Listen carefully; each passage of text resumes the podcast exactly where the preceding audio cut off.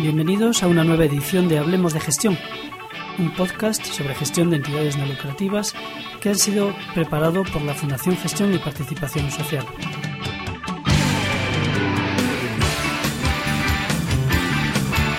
Hoy contamos con la colaboración de Antonio Rivas, de Redinamo, para continuar hablando de calidad en las entidades sin ánimo de lucro. Conversación con Antonio, que dedicamos al último de los criterios en el modelo FQM de calidad, los resultados, ha sido larga e intensa así que la vamos a ofrecer fraccionada en dos mitades. Hoy la primera y la próxima semana su continuación. Hola Antonio. Hola César, ¿qué tal estás? Bien, muy bien.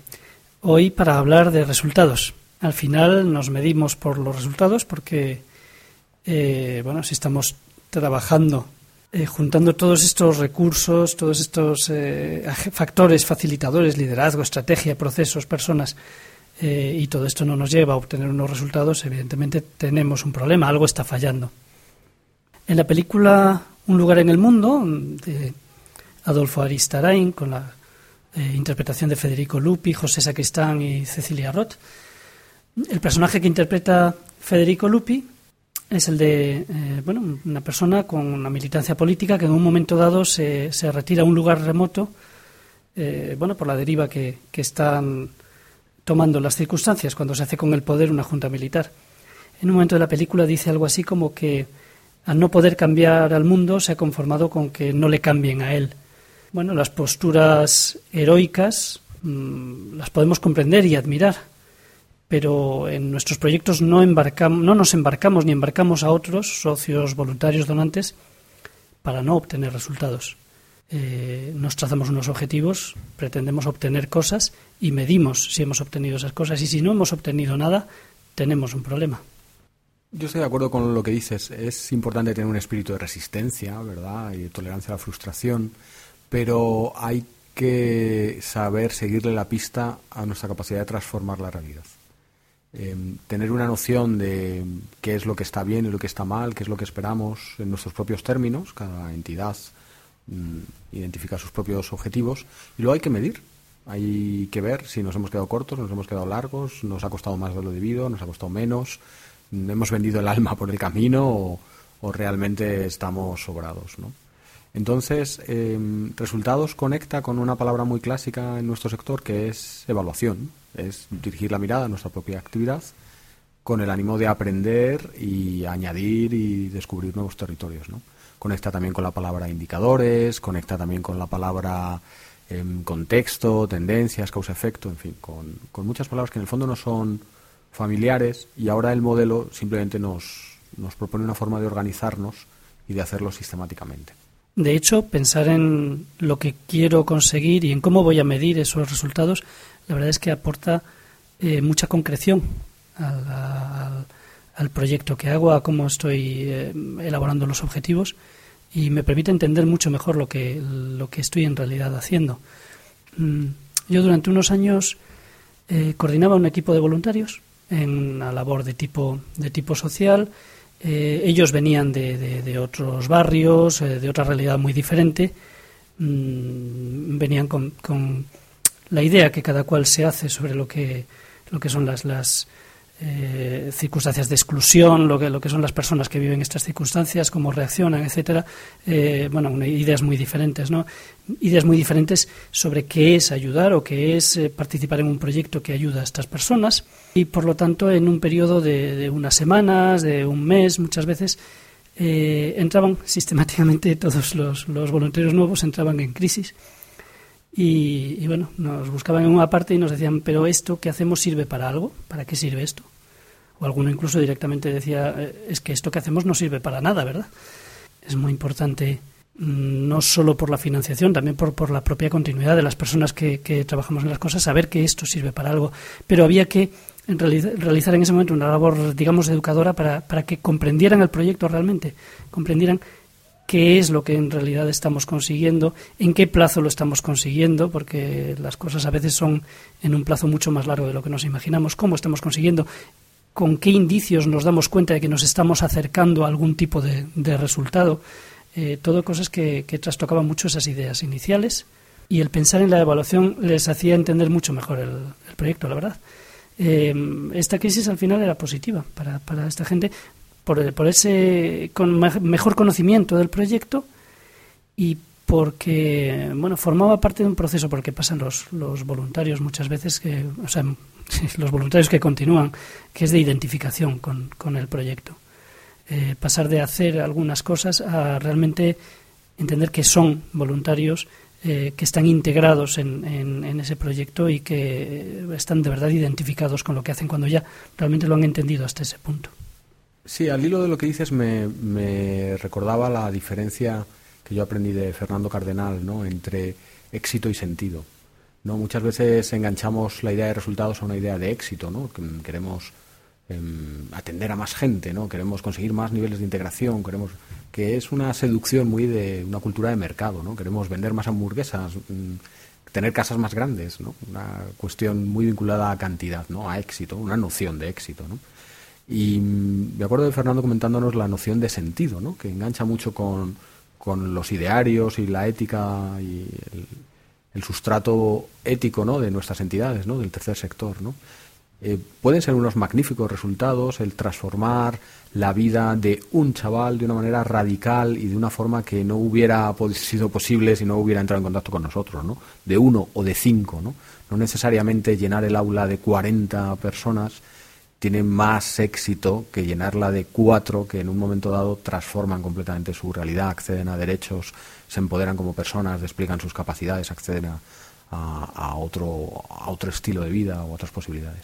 Entonces, esto también nosotros tenemos que definirlo, ¿no? Nosotros definimos cuáles son nuestros propios resultados, ¿no? Tendrán que ver con la cantidad, evidentemente, tendrán que ver con eh, ponernos metas, pero tendrán que conectar también con nuestro ideario, ¿no? Tiene sentido que sigamos ahí dándole, dándole, dándole, ¿no? Y cuando hablabas de los voluntarios, pues a mí me sugería, ¿no? Mm, seducidos por una cultura de mercado, pues igual no tiene mucho sentido, porque igual no transformamos realidades gigantescas, ¿no? El barrio como que sigue, ¿no? El sistema como que sigue, la ciudad, el urbanismo, las subvenciones, tantas cosas siguen, ¿no? Pero de repente pequeños espacios de resistencia son también resultados que nos alimentan el sentido, ¿no? Y nos dan continuidad. Y entonces es, importante el discriminar. Hablamos de resultados tanto en términos de, éxito, ¿no? de cantidades, etcétera, pero también muy conectados a resultados de nuestra misión, misión y valores, ¿no? Y por eso conecta también con, las primeras sesiones en las que hablábamos tú y yo, que empezábamos por ahí, ¿no?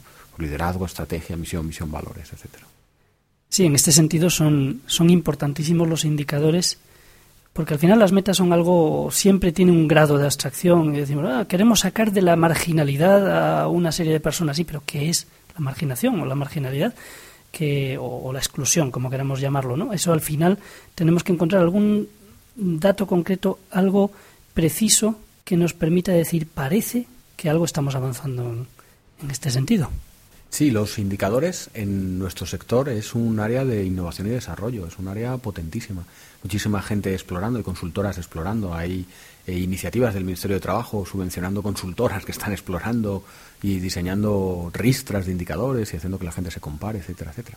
Efectivamente, nosotros tenemos que ponerle el cascabel al gato, ¿no? No basta hablar de trabajamos por la integración de las personas, vale.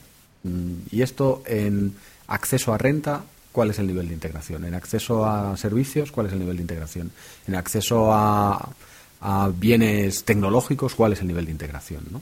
Al final alguien me decía, cuando el educador se puede, cambiaría su lugar por el usuario, ¿no? en el lugar en el que al final haya llegado el usuario, eso quiere decir que está integrado. ¿no? Cuando tú te cambiarías en la piel de la persona a la que has trabajado por integrar. ¿no?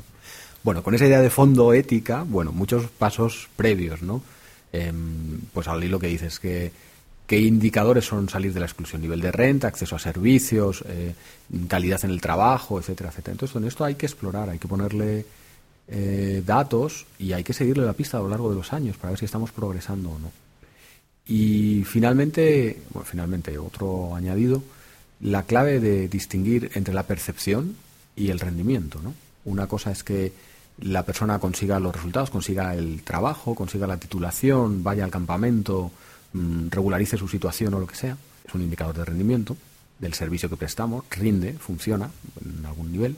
Y otra cosa es la percepción de las personas, ¿no? Y aquí la calidad da mucho poder a las personas para opinar, ¿no? Le pide a la persona que asume el modelo de calidad que dé ese poder, que abra esa comunicación. ¿Cómo nos percibe el, el destinatario, el usuario? ¿Cuál es su nivel de satisfacción? A mí me gusta hablar de calidad y de calidez. Las personas, a veces las personitas, desde los niños más pequeños hasta por supuesto adultos, personas mayores, son muy capaces de opinar, ¿no? No es verdad que no tengan voz, ¿no? Como decía el otro, a veces lo que no tienen es micrófono, es muy distinto. Entonces nosotros tenemos que plantar ese micrófono ahí y recibir esa información para hablar de calidad conectada a las personas, ¿no? No conectada a un, a un sentimiento industrial de, de producción en masa o de prestación de servicios en masa esa idea de, tener en cuenta y escuchar la opinión de, de los destinatarios eh, o de los usuarios de, del servicio que prestamos, además es, un, es una protección eh, en alguna medida contra el paternalismo, porque es muy fácil hacer los proyectos desde fuera, hacer todos los planteamientos desde fuera y llegar a la conclusión de que lo estamos haciendo bien desde fuera. Mm, en fin, pues desde fuera podemos tener un maravilloso servicio jurídico que cumple los altísimos estándares que nos hemos marcado y, sin embargo, que los usuarios no vayan a él, no acudan a él, porque no responde a lo que ellos eh, sienten que necesitan. Estoy plenamente de acuerdo. Yo creo que hay un valor añadido en las entidades como la nuestra que trasciende la prestación de servicios en términos de, bueno, pues la persona viene, se educa con nosotros y tiene una titulación, encuentra un trabajo, ¿no? Que tiene que ver con bienes relacionales, ¿no? Nosotros eh, en la atención a las personas proveemos una calidez, una implicación, un reconocimiento de las debilidades y potencias del otro, un reconocimiento de las propias potencias y debilidades, un espíritu de solidaridad, una atención. Eh, que es algo más, ¿no? pero que también se puede medir ¿no? en términos de, encuestas de satisfacción y a lo que nosotros deberíamos atender particularmente, ¿no? porque esa generación de bienes relacionales es un encargo que nosotros asumimos socialmente, que no tiene por qué asumir eh, una empresa que vende hamburguesas, ¿no? vende hamburguesas pues para vender hamburguesas y hacer dinero con ello y, y ojalá que no se que con no demasiada huella ecológica, ¿no? Eso sería otro tema. Pero nosotros es que además de prestar servicios o incluso por encima de la prestación de servicios, lo que estamos haciendo es la promoción de derechos, ¿no? Y eso a través de una prestación de servicios jurídicos, educativos, de integración social, psicológicos, etcétera, etcétera. ¿no? Entonces esto es muy importante atenderlo, o creo que también es muy distintivo de nuestro sector atenderlo, y es muy interesante medirlo. Porque cuántas veces no nos quedaremos cortos en términos de rendimiento, en términos de éxito, ¿no? Cuántos chavales no se quedarán fuera de nuestras actividades. A cuántos no hubiéramos podido llegar. Eh, cuántas mujeres no accederán o cuántos hombres no alcanzarán. Pero eso no va en detrimento de a cuántos sí y qué sentido tuvo hacerlo, ¿no? qué gran sentido tuvo hacerlo. Y esto es eh, calidad percibida, ¿no? lo que yo llamo calidez, y es muy interesante, muy interesante seguirlo para no, no perder nuestra identidad como, como ONGs. La calidad medioambiental habría que también, sí. Hasta aquí el Hablemos de Gestión de esta semana. La segunda parte de nuestra conversación con Antonio Rivas la ofreceremos la próxima semana.